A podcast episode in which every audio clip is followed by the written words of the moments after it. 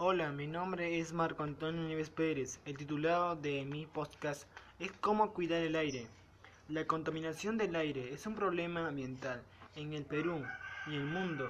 El problema principal identificado es que muchas personas alrededor de todo el mundo respiran un aire contaminado, ya que el aire contiene altos niveles de contaminación. Para ello es importante reducir los altos niveles de contaminación.